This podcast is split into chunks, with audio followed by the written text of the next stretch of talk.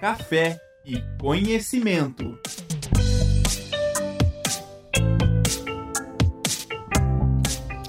Olá, sejam todos muito bem-vindos a mais um programa Café e Conhecimento, uma parceria entre a Rádio Ninter e a Escola de Gestão Pública, Política, Jurídica e Segurança. Nosso tema de hoje é sobre os desafios jurídicos do metaverso, nesse universo novo e tecnológico que chegou aí para gente. Muita gente ainda nem sabe do que se trata. Eu confesso que ainda estou meio perdida nesse universo. E para isso eu trouxe duas pessoas experts no assunto professora Jennifer Manfrim, que é professora da pós-graduação aqui da instituição e gosta muito de estudar o assunto. Inclusive, ela trouxe para vocês, para mostrar para vocês o óculos que é né, a, a tecnologia utilizada para acessar o metaverso aí e a professora Pietra Quinelato, que é mestre e doutoranda pela Universidade de São Paulo, né, em Direito Civil, e estuda aí os impactos do, enfim, estuda direito digital e os impactos do metaverso no cenário jurídico. É, quero agradecer a participação das professoras, sejam muito bem-vindas, e passar a palavra, então, primeiramente, para a professora Jennifer fazer uma introdução para nós aí sobre o metaverso. Primeiramente, boa noite a todos, boa noite, professora Petra, professora Daniele, mandar um abraço também professora Daniele Assad, que lembrou de mim e do meu minha paixão pelo metaverso. Estou muito feliz de estar aqui conversando com a professora Pietra também, pretendo aprender bastante com ela minha experiência, ela é de estudo, mas ela é principalmente de vivência do metaverso, porque eu sou apaixonada por ele, mas eu sei que ele tem uns probleminhas, né, professora? Mas a professora Petra vai explicar daqui a pouco para vocês. Mas eu estou muito feliz de estar aqui. Obrigada pelo convite. Que bom, eu que agradeço. É, e depois, né, espero que você compartilhe, então, suas experiências com os nossos alunos, com os nossos telespectadores, que ah, acho que o pessoal fica bem curioso, né? Eu fiquei bem curiosa, inclusive eu já usei o óculos da professora Jennifer, e para mim foi uma experiência muito legal. Primeira vez que eu usei, eu falei, nossa, como assim, né? Então, acho que o pessoal fica bem curioso para isso. Professora Pietra, então, vou te passar a palavra para a professora contar para a gente aí quais são os desafios jurídicos do metaverso. Por que, que a gente precisa se preocupar né, com essa nova tecnologia? Obrigada, professora Daniele. Muito obrigada, antes de tudo, pelo convite. É um prazer estar aqui hoje com vocês, com a professora Jennifer. Também estou super curiosa para ouvir as histórias dela no metaverso. Estávamos até trocando algumas informações antes, porque são muitos, né? Metaverso. Quando a gente fala metaverso, às vezes a gente esquece que é, metaverso é, é, como se fosse a evolução da internet. A gente está agora com uma realidade 3D numa web 3.0. O que, que tudo isso significa? Então, antes da gente falar dos desafios jurídicos, acho que faz sentido a gente entender um pouquinho desse contexto. A primeira vez que se falou em metaverso foi em 92, na obra Snow Crash, quando o foi explicada, né? Foi uma história em que o protagonista ele trabalhava numa pizzaria, mas no mundo paralelo virtual ele era um samurai e aí ele teve que combater um vilão virtual que ameaçava, que era um hacker, ameaçava é, a realidade não apenas virtual, mas a parte física do mundo. Então, lá em 92, esse conceito já foi explorado. Em 2003, a gente teve uma tentativa que, por alguns é, estudiosos no tema, dizem que foi um pouco frustrada do Second Life, né, que era uma tentativa de metaverso também, que era onde as pessoas se encontravam por meio de avatares poderiam interagir, fazer ter todas essas interações sociais. Porque quando a gente fala de metaverso, o que, que é? Né? A gente está falando de um ambiente em que a interação social ela é muito presente. As pessoas elas podem se comunicar por meio de, das próprias vozes, elas podem usar o óculos da professora Jennifer, por exemplo, de realidade aumentada, é, verificar tudo em 3D. E aí a gente tem outras tecnologias que estão sendo desenvolvidas que permitem uma experiência ainda mais real. É, acho que enfim, quando eu falo de metaverso, eu gosto de fazer um paralelo com The Sims, né? É como se fosse um The Sims evoluído, porque é um The Sims em que as pessoas hoje se conectam, elas conseguem conversar entre elas e elas conseguem trocar experiências e participar principalmente de experiências. E por quê, né? Porque lá tem shows, tem algumas, alguns jogos, né? Muitos metaversos hoje são ainda jogos, né? A maioria das pessoas que estão no metaverso são até menores de 16 anos, são crianças e adolescentes por exemplo, do Roblox. Né? A gente tem várias plataformas no Roblox com jogos diferentes. A Nike lançou a Nike Land dentro do Roblox para as pessoas, é, para as pessoas jogarem algumas. É, enfim, para as pessoas jogarem lá dentro, assim como outras empresas estão investindo. Por outro lado, a gente tem outras plataformas que estão mais voltadas ali para venda de terrenos, e aí as empresas elas estão é, investindo na compra de, de terrenos, de, de instâncias para construir as lojas, e nessas lojas é, permitir algumas experiências. Então, por exemplo, é, eu participei da, da, assessoria jurídica em um caso de uma plataforma de metaverso que construiu o próprio metaverso, era patrocinadora do Rock in Rio, né? E aí teve a experiência do, de uma banda virtual que foi criada só para isso, com, outra, com outro cliente. E aí eles criaram NFTs, que são é, tokens não fungíveis, aí eu acho que é como a gente só tem meia hora, eu acho que é história para outro dia, é, e permitiam então que essas pessoas que ganhassem determinados joguinhos lá dentro do metaverso conseguissem resgatar esses NFTs que tinham alguns benefícios na vida real. Por exemplo, é, um mês de bacon grátis na época, uma camiseta para o avatar. Então, tinham algumas coisas específicas.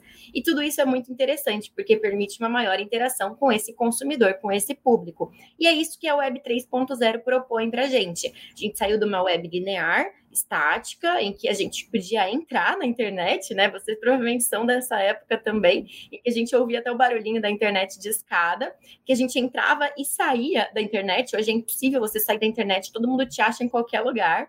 A gente foi para uma web, isso na década de 90. A gente foi para uma web, na, na, nos anos 2000, em que existiam redes sociais, palavras-chave, né? E essa interação se tornou um pouquinho maior com esse consumidor, com esse público, com esse usuário. E a Web 3.0 hoje tem um dos pilares que é o blockchain, que é a descentralização, as criptomoedas.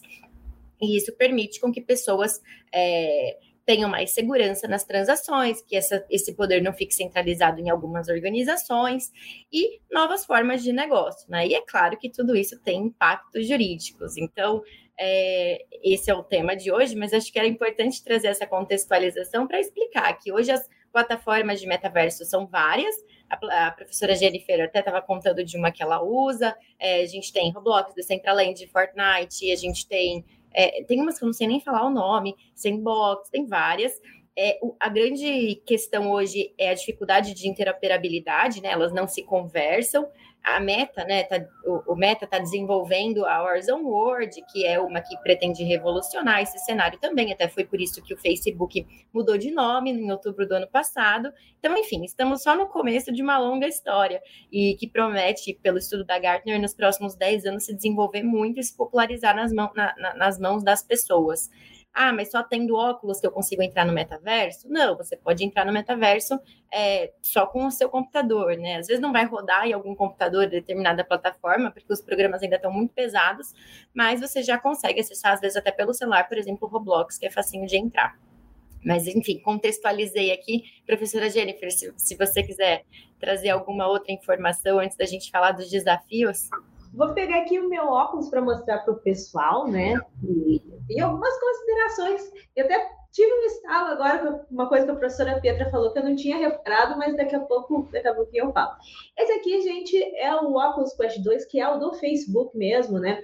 Ele é grandão, assim, mas eles estão desenvolvendo várias coisas. As professoras devem ter visto, eles estão até desenvolvendo luva para que você consiga pegar nas coisas, porque por enquanto você usa esse, esse acho que dá para chamar de controle, né? Um controlinho assim e você vai fazendo as coisas lá. Ele grandão, meio pesadinho. Depois de um tempo você se acostuma, mas eu já vi que eles estão fazendo uma revolução para deixar isso aqui mais leve, um óculos normal. É, tipo o Homem de Ferro lá dos Vingadores, que ele pega e entra naquela realidade, né? Então é bem legal, ele tem várias é, eu achei muito inteligente porque ele tem várias, vários módulos, assim, para dependendo do, tamanho do seu rosto, ele se ajusta muito legal. E eu fiquei, primeira vez que eu entrei nisso aqui, eu não dava nada por ele. Eu tava que nem as pessoas lá do, das, das redes sociais, que eu tenho visto muito ultimamente, eles postam uma foto assim do metaverso, ah, isso aqui é o metaverso e tal, ah, olha só que, ma que maravilha, de uma forma sarcástica. Só que, gente, você entrar pelo óculos é outra coisa. É, é, imersivo num nível, você perde completamente a noção de onde você está. Você entra nessa outra realidade e é isso que eu acho que atrai porque, eu, para ser sincera, eu medito com isso aqui. Eu coloco óculos, vou para uma praia e fico lá meditando, porque é, é uma paz, uma tranquilidade. Ele, ele solta som também, né? Ele também tem som ali, e, e ele pega o seu áudio. Ou seja, é, não acreditem nisso. E eu tenho visto, professora, mas eu, tinha, eu me impressionei assim, com esse, esse negócio. eu sou bem fã agora, mas eu fiquei um pouco assustada por, por causa de alguns dados.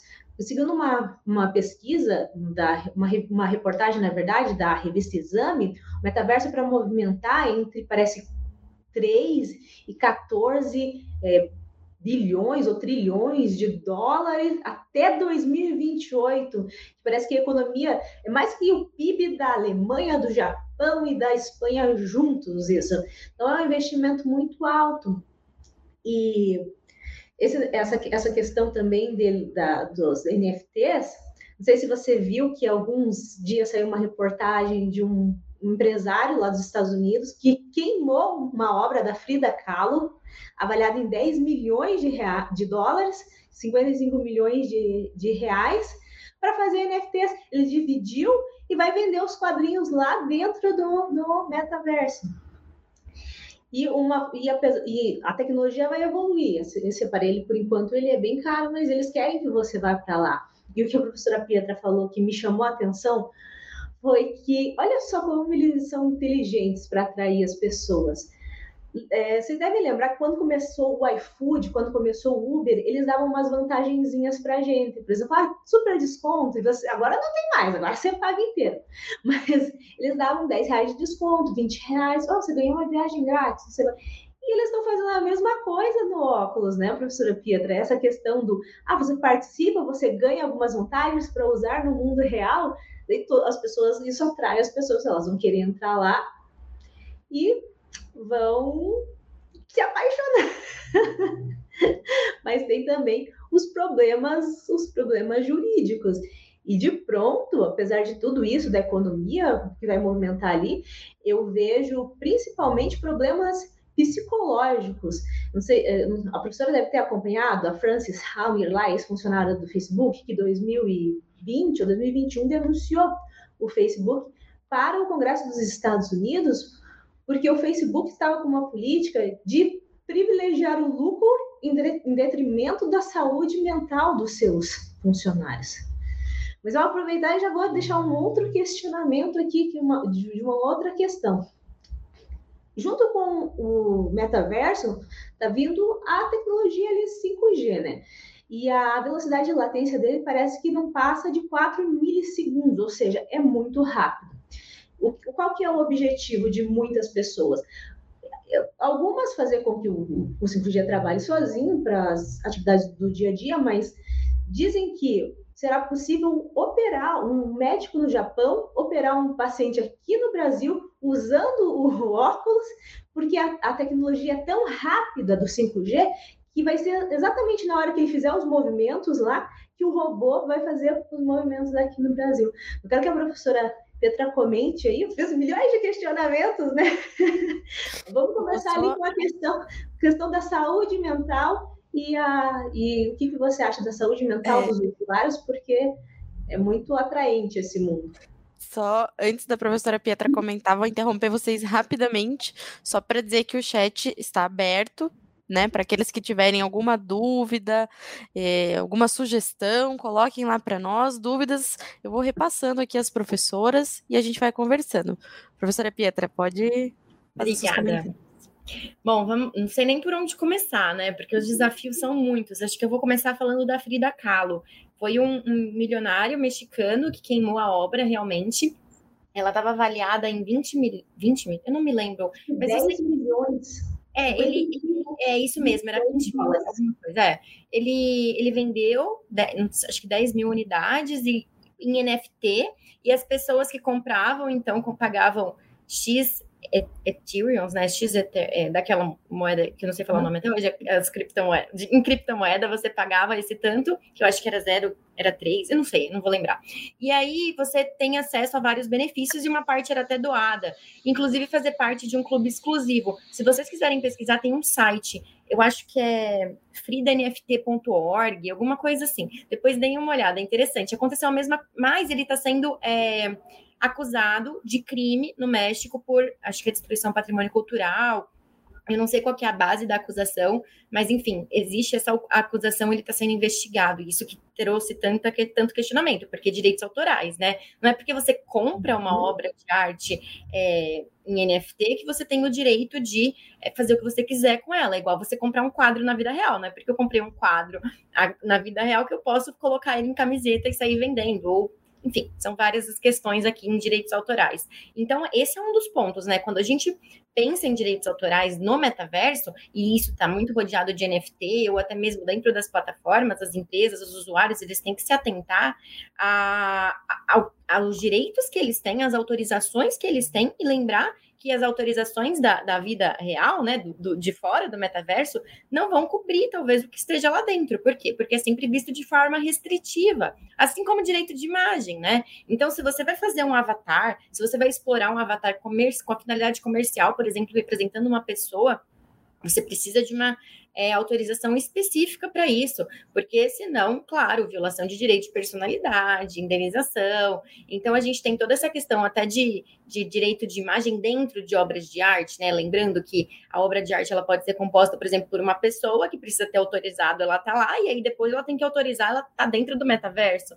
E, pelo, vamos supor que é uma foto, você também vai precisar da autorização específica do fotógrafo para isso. E ainda em propriedade intelectual, né? A gente tem que lembrar que é, dentro da propriedade intelectual, a gente tem a propriedade industrial. Então, as marcas são um outro grande ponto que as empresas elas têm discutido. Por quê? Porque as marcas elas respeitam o princípio, por exemplo, da especificidade e da territorialidade. O que, que isso quer dizer? Quer dizer que esse mouse que eu tenho aqui, ele está protegido, o nome dele é log, está protegido para mouse aparelhos de computador, etc., de informáticos. Mas a gente, tem, a gente sabe que a gente tem log de transporte, né? Então, é, é, a classe ela é específica, a marca protege para algo específico. E aí teve a discussão da bolsa Meta Birkin, que é, reproduzia a bolsa da Hermes, a Birkin da Hermes, que, e por, uma, por um artista que colocou essas, essas bolsas como, no metaverso. E aí eu, existe um processo correndo sobre isso, porque ele fala: olha, a sua marca não protege o que está aqui dentro. Aqui dentro é um bem vi virtual. Você tinha proteção para a bolsa, por exemplo, na vida real. Né? Então a gente tem que se preocupar, por exemplo, como empresa, Será que eu vou ter proteção lá dentro? Será que eu preciso expandir a classificação da minha marca? Então, esse é outro ponto. E aí, a professora falou de tecnologia, estão sendo desenvolvidas roupas, o, os óculos agora com, com é, cheiros, né? Acho que tem sete já cheiros que uma startup japonesa está desenvolvendo. E aí, você tem que pensar: olha, vou proteger essa tecnologia, é uma tecnologia patenteável, é uma tecnologia que eu vou guardar por segredo de negócio. Esse é outro ponto que é um desafio. E aí, saindo né, da, da, da propriedade intelectual um pouco, para ir um pouco é, divagando aqui, né? A gente viu que teve um caso de estupro no metaverso, uma mulher que tinha um avatar se sentiu estuprada por um grupo de avatares que a cercou e, e fizeram alguns movimentos e ela se sentiu então estuprada e estava sendo discutido. É, os crimes lá vão ser tão iguais aos crimes, vão ser tipificados como na vida real, porque o que a professora Jennifer falou é muito imersivo né? Então, vamos supor que essa personagem estivesse de óculos, ela talvez tenha sentido, ou até com as roupas, né, sensoriais que hoje não estão tão acessíveis, mas vão estar daqui a um tempo, como no caso do filme Jogador Número Um, assistam, é, é sensacional, é a evolução do metaverso. E aí, será que esse vai ser um crime tão, é, um crime igual é na vida real? E se eu matar um avatar, eu posso matar um avatar? Ele vai, vai ser homicídio? Vai ser... Como isso Então, na esfera penal, a gente tem... É que ele vai ser excluído do metaverso? exato, exato. E lembrando sempre que a gente tem os termos de condições de uso, que vai ser a regulamentação daquela plataforma, colocando você é, lá para foros de eleição que a gente nem sabe onde ficam muitas vezes, né? Então tem a parte do consumidor, né? Porque vai ter consumo dentro do metaverso. As empresas estão entrando por causa do consumo no metaverso. E aí eu, eu sou um consumidor, eu sou lesado, eu compro um NFT lá dentro, eu compro um produto lá dentro, eu não recebo. Eu vou reclamar com a plataforma que está na Índia, eu vou reclamar com a, a empresa que me vendeu. Então, como isso fica também? Então, questões de é, consumidor, jurisdição e consumo também são, é, question, é, são, são pontos importantes aqui para chamar atenção. E outro tema que eu estava discutindo com uma colega, Fernanda Las Casas, que é especialista em direito de família, é o seguinte, né? Hoje a gente sabe que família está baseada em afeto. As famílias são formadas por afeto. E aí, professoras, eu pergunto para vocês: vamos supor que eu viva eu não quero, minha, minha vida tá chata na, na vida real, né? Eu, vamos supor que eu tenha tempo para viver no metaverso. E aí eu tenho uma família lá, eu tenho convivência, eu tenho um, um namorado virtual, uma namorada virtual, eu tenho, eu, eu tenho, enfim, amigos, convivemos juntos, vivemos muito tempo juntos por dia, criou um laço afetivo muito grande. É uma família? Vai ter a mesmo os mesmos efeitos jurídicos que tem a família aqui no Brasil, não, desculpa, a, a, família aqui fora, né, no metaverso, o metaverso pode estar em qualquer lugar, família fora do metaverso, e em questão de é, herança, né, eu vou considerar um filho do metaverso nas minhas, minha herança, como que isso fica? Né? Então, tem muitas questões não respondidas, até mesmo a traição né, virtual, é, porque a gente tem já, por exemplo, o Warzone World disponibilizou um conteúdo para maior de 18 anos. A gente sabe que tem as robôs lá, acho que são japonesas ou coreanas, que estão sendo vendidas, são robôs com, com enfim, algumas questões. Elas fazem, não sei o que elas fazem, mas são, são robôs compradas com intuito sexual. E aí é uma traição, você vai considerar isso em algum. A gente sabe que não se discute culpa no divórcio, mas vai ser considerado, não vai. Então, família é outro ponto tributação, né? A gente sabe que criptomoeda está sendo usada ali para sonegação, para ocultação de bens, é outro ponto que precisa também ser regulamentado, né? Não sei se foi o Banco Central que soltou uma normativa falando que deveria sim ser declarado, mas não tem força coercitiva, porque você não consegue rastrear as wallets, né, são as, as, carteiras digitais, né, que são a sua identidade lá dentro, não, não são tão rastreáveis assim, né? A gente está falando de blockchain, é muito seguro. Então, enfim, essas são, esses são alguns desafios. Eu vou ficar falando o tempo inteiro aqui, então eu vou, eu vou parar de falar, porque eu sei que o nosso tempo é curto, mas eu sou apaixonada também por esse tema. Ah, desculpa, não posso terminar, não, não posso terminar essa fala sem falar sobre esse ponto que é o meu, meu, meu queridinho, inclusive, dados pessoais né? Quando a gente fala de dados pessoais, a gente tem que lembrar que na Web3 a gente vai ter muitos mais, muito mais dados pessoais, a gente vai ter os dados pessoais inferidos e coletados até involuntariamente do, do, do, usuário, por exemplo, a dilatação da pupila da professora Jennifer quando vê um produto que ela gosta ao passear no metaverso, é um dado muito importante, né? É um dado biométrico, pode ser um dado biométrico. E como que isso vai ser tratado? Então, a gente precisa pensar nessas questões também de dados pessoais, que são muito latentes nessas novas tecnologias. Agora eu parei, prometo. Mas isso tem, a professora tocou em um ponto muito interessante, né? Essa questão do consumo. Porque, pense, vocês já devem ter acontecido com vocês. Vocês entram ali no Instagram e ficam. Aí quando vocês vê, passou uma hora e você não sabe para onde foi o teu tempo. E isso acontece porque o algoritmo ele trabalha para você ficar lá. E essa, e essa questão da dilatação da pupila é bem interessante, porque demonstra que eu tenho interesse. Então, o algoritmo vai captar isso, vai entender. Ela tem interesse nisso, vamos bombardeá-la. É pela tua expressão facial, né? Sim, sudorese dado... da mão no controle, entonação de voz, são vários. Uhum. Mas o dado biométrico é um dado sensível, então ela teria que consentir isso, né, quando ela entra, de qualquer forma. É, alguns vão alegar que vai ter exercício regular de Sabe, em inglês, os, ler os termos em português. Só aceita. Imagine em inglês. É, e muitas dessas plataformas ainda só tem políticas de privacidade em inglês, né? E não tem termos de consentimento específico. Então é outro ponto também. É quão acessível isso tá, né? Hoje é, um, é uma tecnologia elitizada, eu, eu, eu tenho certeza disso. Mas se isso for isso vai ser popularizado como os celulares foram, os telefones foram, né? Nossos pais devem ter casado e comprado as linhas telefônicas como presente de casamento. Eu lembro que a minha, minha mãe falava disso por anos a fio, assim. Então, o metaverso talvez se torne parte da nossa vida como o WhatsApp é hoje. Mas pensando nessas questões jurídicas que precisam ser resolvidas e, e pontos de atenção, tanto para nós como usuários, como para nós é, juristas, é, as, dando assessoria jurídica para essas empresas. Essa questão de família é bem interessante também. Eu já vi casamentos no metaverso, mas são casamentos que acontecem, aconteceram na vida real também né? Não foi um casamento virtual, por exemplo, eu conheci outra pessoa no metaverso e casei ali. Não que eu tenha visto ainda, mas isso pode acontecer, né? E eu acho que é sobre isso que você se referiu ali. E aí vai ser família, como que vai ser, né? Os avatares ali se unem e eles estão em união estável.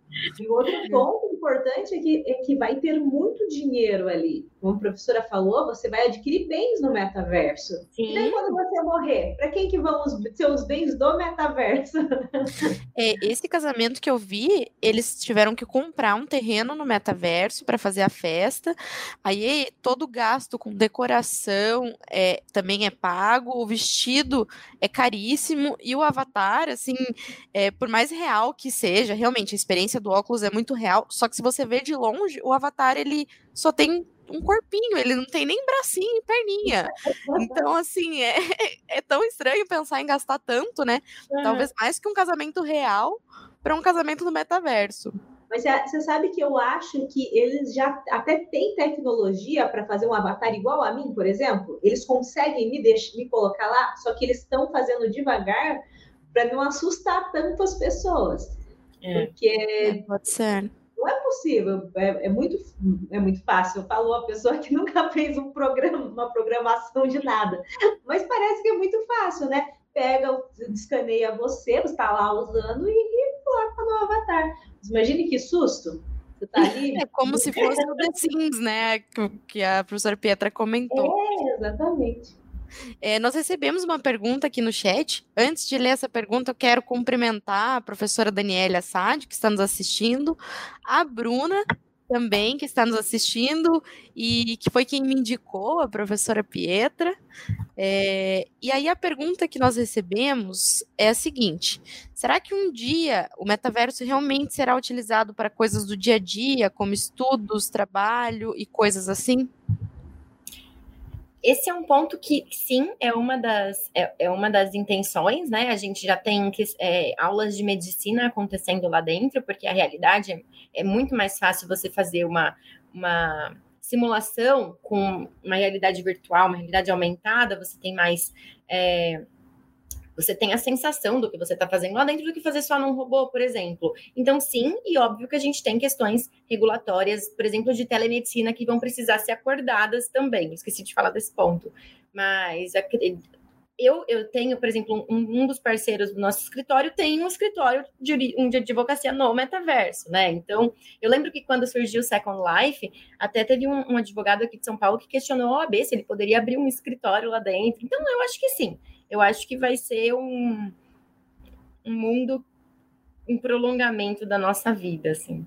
Uma coisa um que paralelo. eu percebi sobre esse ponto, professora, na, na minha experiência mesmo, é que ajuda muito você estar ali, porque parece que você está ali mesmo.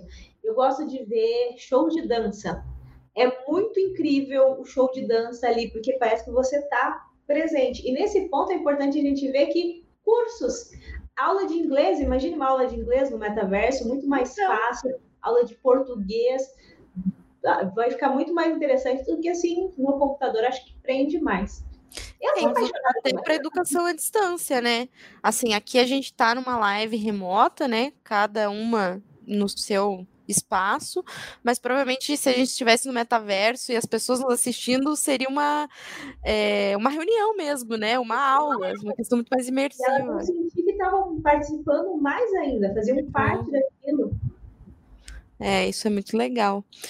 Bom, nós temos aí um minutinho final. Infelizmente, o nosso tempo é curto, passa muito rápido e é um tema muito abrangente, muito curioso, né? Vai surgindo várias perguntas até para gente aqui que, né, eu acho que para vocês que têm mais experiência no assunto também deve surgir várias perguntas. Mas eu vou deixar esse minutinho final para as professoras é, fazerem aí suas considerações finais, então. Fica à vontade, Jennifer. Eu falei bastante, depois eu falo.